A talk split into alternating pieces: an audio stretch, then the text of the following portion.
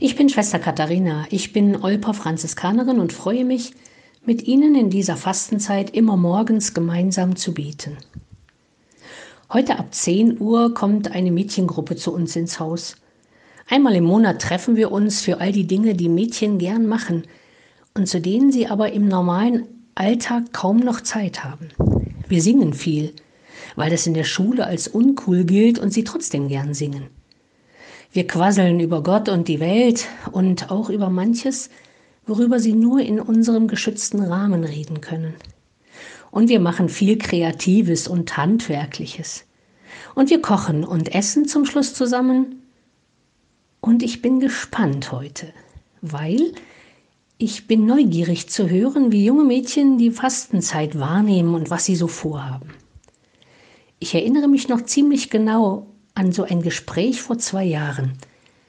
Außer den üblichen Vorsätzen zum Verzicht auf Süßigkeiten, weniger Fernsehen und netter zu den Geschwistern sein, gab es auch Erstaunliches. Einige Mädchen haben ernsthaft vorgehabt, das Smartphone nur zum Telefonieren zu benutzen und sonst gar nicht. Ich war ziemlich skeptisch. Die Mädchen sind zwischen zwölf und sechzehn Jahren. Ich habe es mir aber nicht anmerken lassen.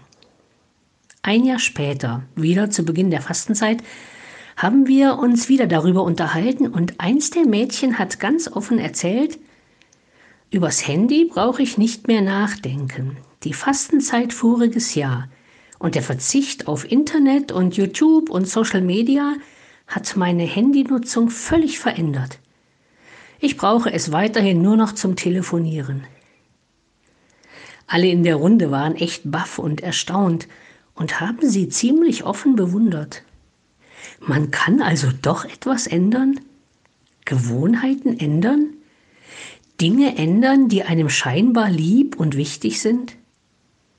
Und damit sich ändern? Das ist, glaube ich, ein ziemlich guter Tipp für heute.